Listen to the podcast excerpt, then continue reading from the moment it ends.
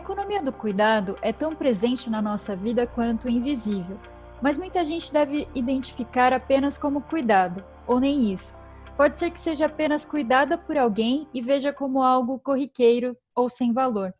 Para chegarmos até o momento de ouvir este podcast, tivemos ao longo de nossas vidas muitas pessoas que cuidaram da gente, nos deram comida, carregaram no colo, acompanharam nossos primeiros passos, ensinaram que tomada dá choque, deram comida na boca e nos agasalharam.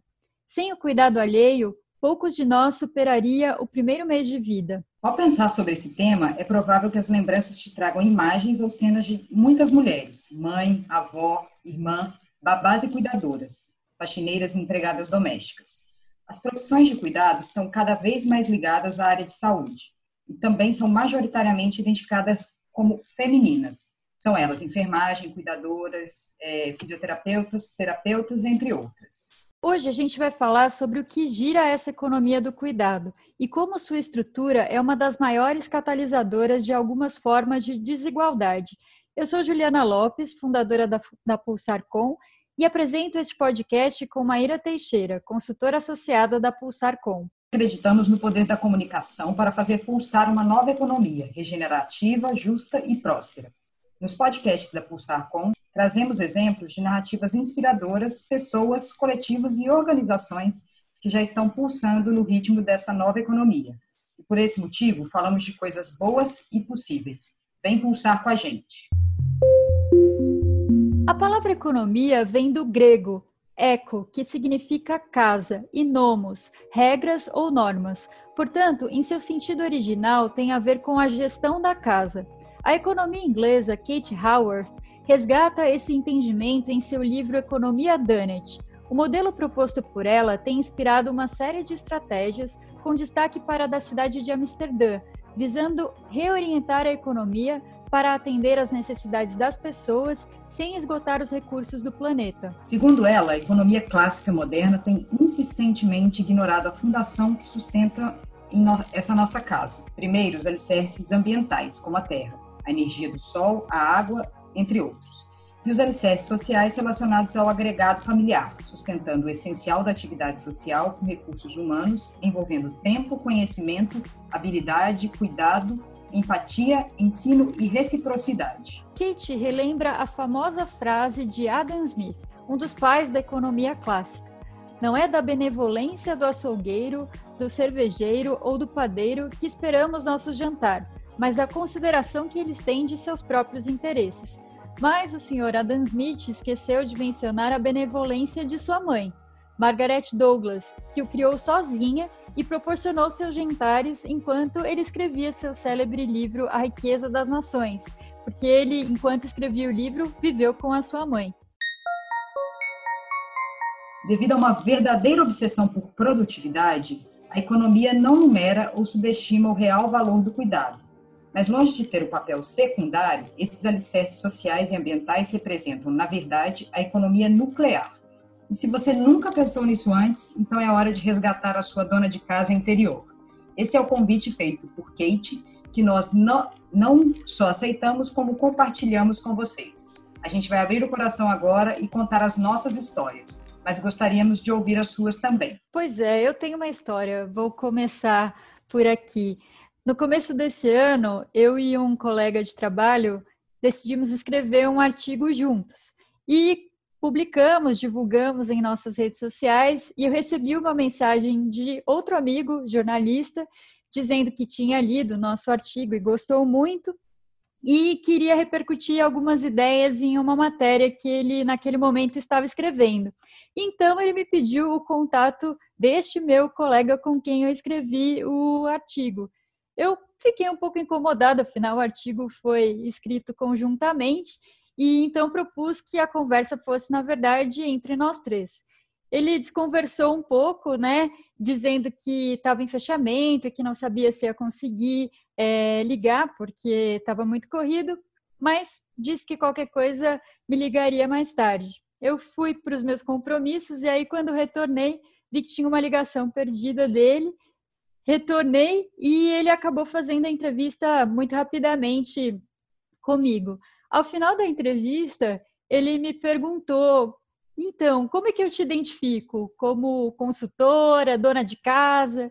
E eu fiquei um pouco em choque com a pergunta e confesso que ela me causou um certo desconforto, como a situação anterior de ele querer falar apenas com o meu colega homem é, para a entrevista também tinha causado desconforto. Mas eu fiquei um pouco sem jeito e apenas respondi que poderia me identificar como consultora. Por coincidência, essa situação antecedeu exatamente a minha sessão de terapia. Então, eu encerrei a conversa e aí, obviamente, isso foi pauta né, da minha sessão. E narrei para a terapeuta o que tinha acontecido e, e ela ouviu atenta, atentamente, né? E somente perguntou, mas por que, que isso te causou desconforto? E aí, naquela, naquele instante, a ficha caiu, né? E eu fiquei, foi realmente um aprendizado muito importante para mim, porque Afinal, sim, sou dona de casa com muito orgulho e honro também a minha mãe, as minhas tias, as minhas avós, todas as mulheres que foram donas de casa e que passaram pela minha vida e deixaram exemplos e referências tão importantes para mim. Né? Então, eu sou muito grata a, a esse colega por ter proporcionado essa situação e desde então eu ressignifiquei esse papel na minha vida, né? Então, consultora não, dona de casa, assim eu me identifico a partir de então. E a sua história, Márcia, tem alguma para compartilhar conosco? Eu tenho, mas eu queria só falar que enquanto você estava contando aí sua história, eu lembrei que, assim, para eu sou mineira, né? E é, é uma tradição cuidar da casa. Então, se você tem uma empregada doméstica, é uma tradição você ficar no pé dela, em cada detalhe. Mas assim, é um orgulho. Então, não tem essa coisa de você vai na casa da pessoa, a casa está suja. Tá? Não existe. É, e aí, enquanto você falava, eu pensei, você é especialista, né? É, em uma série de assuntos e de temas. Uma dona de casa ou uma empregada doméstica é uma pessoa altamente especializada numa coisa super prática que todos nós precisamos, que é arrumar uma casa, limpar uma casa, né? Hoje, agora na pandemia, são talentos maravilhosos, são habilidades que foram desenvolvidas e que são as melhores pessoas para a gente confiar na nossa casa. Então, eu acho que a gente pode elevar o nível para especialista em casa, para essas pessoas que realmente dominam isso e que fazem é, uma coisa tão bem feita, né? Então, é isso. É, e eu, ah, o meu exemplo é um exemplo, né? Eu poderia citar uma série, um livro, mas eu vou citar uma novela. E eu sou noveleira também. E aí eu estava aquela Avenida Brasil, eu assisti recentemente, né?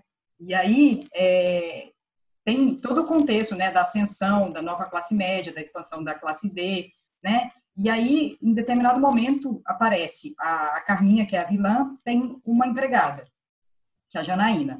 E aí, a empregada, em de, determinado momento, né, no, no desenvolvimento, desenvolvimento da novela, aparece a casa da empregada e a empregada tem uma empregada.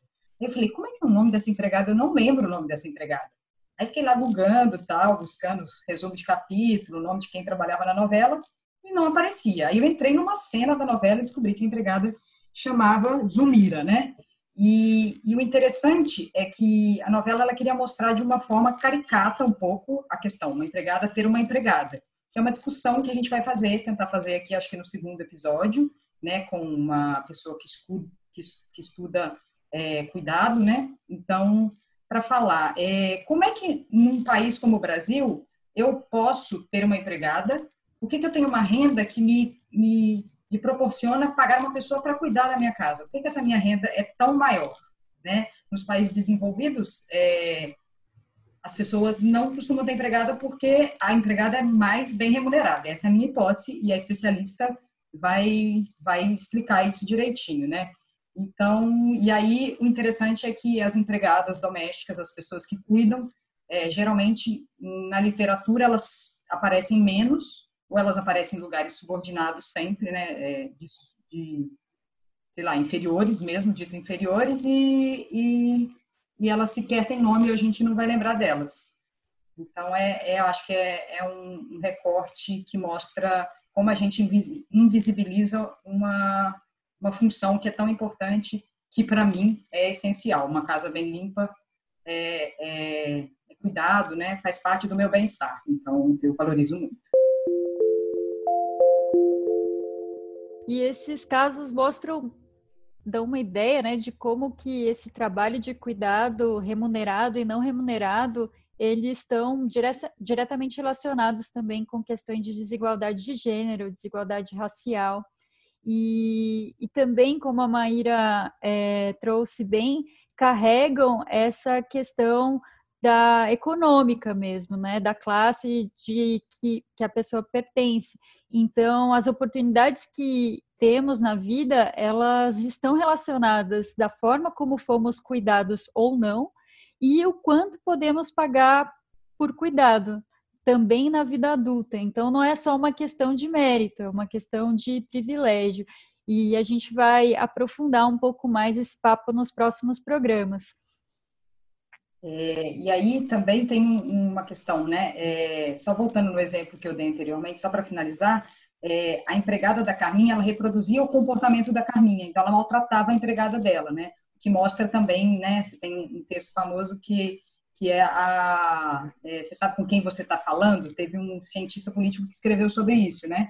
Então é a necessidade que a gente tem também de se impor diminuindo o outro, né? Como sociedade, eu digo. É, que não é todo mundo que faz, mas é tá aí no imaginário, né? Então, se você, que nem a gente, ficou tocada com esse assunto, a gente quer convidar você para fazer a seguinte reflexão: que pessoas cuidaram e cuidam de você? Como está o seu saldo na economia do cuidado? Você é cuidado, mas também cuida? Se você sentir vontade de reconhecer essas pessoas que cuidaram e cuidam de vocês, não perca tempo. Diga isso para elas, fale o quanto elas foram e são importantes. Acho que a Juliana tem uma historinha muito boa aí para contar do diploma, Ju. Acho que esse ah, é o é verdade. Bom, eu fiquei muito tocada por essas informações, então eu vou compartilhar uma experiência e espero que de alguma maneira possa inspirar vocês.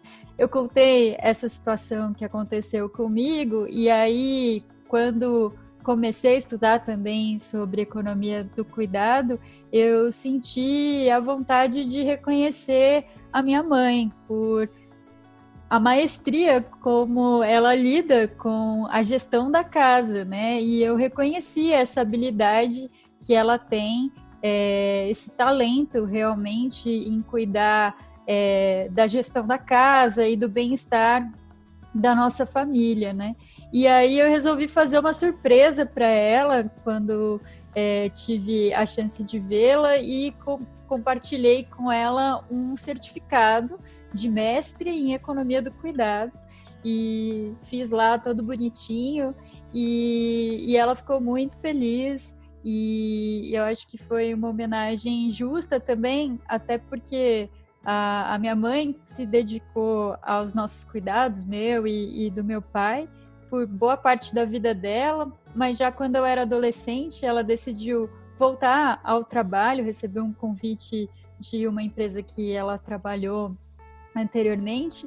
E aí, é, mas a motivação dela foi voltar ao trabalho para também poder contribuir com os meus estudos. Eu era adolescente, estava ali na iminência de começar a faculdade, então sou muito grata a ela, né? Sou, se eu estou aqui hoje e posso trabalhar com o que eu gosto, é muito em função desse, dessa dedicação dela e também é, do meu pai. Então, achei que era uma homenagem justa. Então, convido vocês também a pensarem nessas pessoas que passaram e pelas vidas de vocês. E se isso inspirar vocês a fazerem homenagens, compartilhe com a gente, marque a gente nas postagens. A gente vai ficar bem feliz e a gente pode iniciar uma corrente para que é, essa economia é, efetivamente seja reconhecida, né? Todos possam ser cuidados e serem possam cuidar também. E o resultado disso, a gente acredita que vai ser muito mais prosperidade e bem-estar para todos. O podcast da Pulsar Com é produzido em parceria com a Diorama Produções.